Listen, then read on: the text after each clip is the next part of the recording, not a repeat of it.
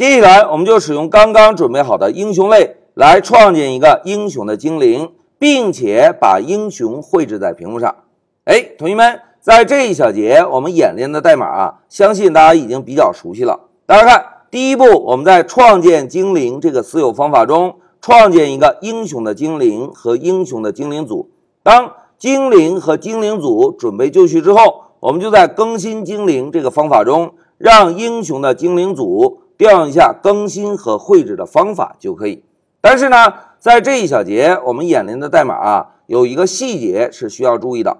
大家看，作为飞机大战这个游戏，是不是要判断一下英雄的飞机是否被敌机碰撞，对吧？一旦英雄碰撞到敌机会怎样？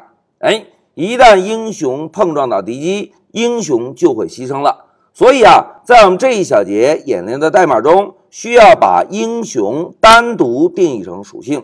注意啊，要把英雄单独定义成属性，我们才能够在其他方法中。直接使用英雄这个对象，对吧？好，需要把英雄单独定义成属性。老师强调之后，接下来就让我们回到 Py 上来实现一下代码。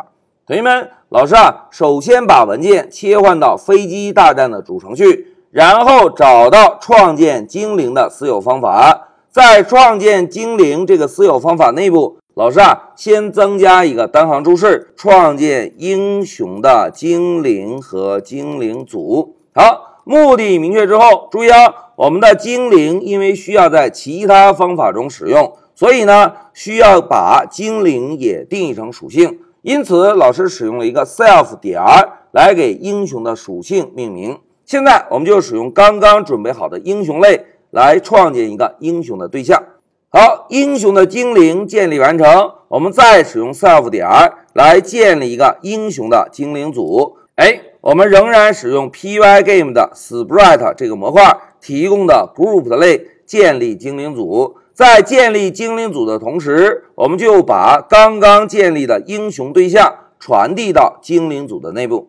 好，现在一个英雄的精灵，一个英雄的精灵组准备完成。我们是不是就可以来更新一下精灵组，对吧？那么老师啊，就向下方滚动代码，找到更新精灵这个私有方法，在私有方法中，我们啊就让英雄的精灵组来调用一下 update 的方法，然后再让英雄的精灵组调用一下绘制的方法。哎，同学们注意啊，在调用 draw 方法时。我们必须要把屏幕的对象传递给这个方法，对吧？那现在老师啊就把 screen 对象传递给 draw 方法。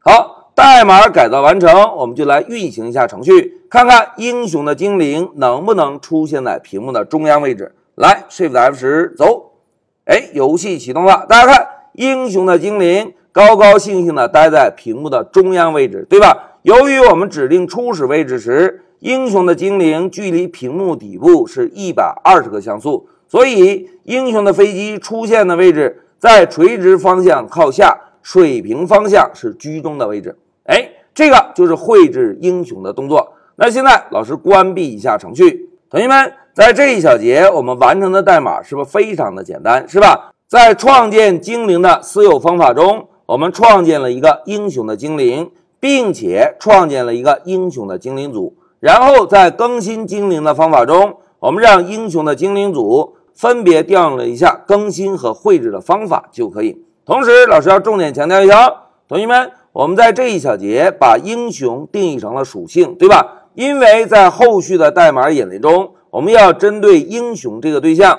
进行碰撞检测，以及让英雄这个对象直接调用发射子弹的方法。好。代码演练到这里，老师先暂停一下视频。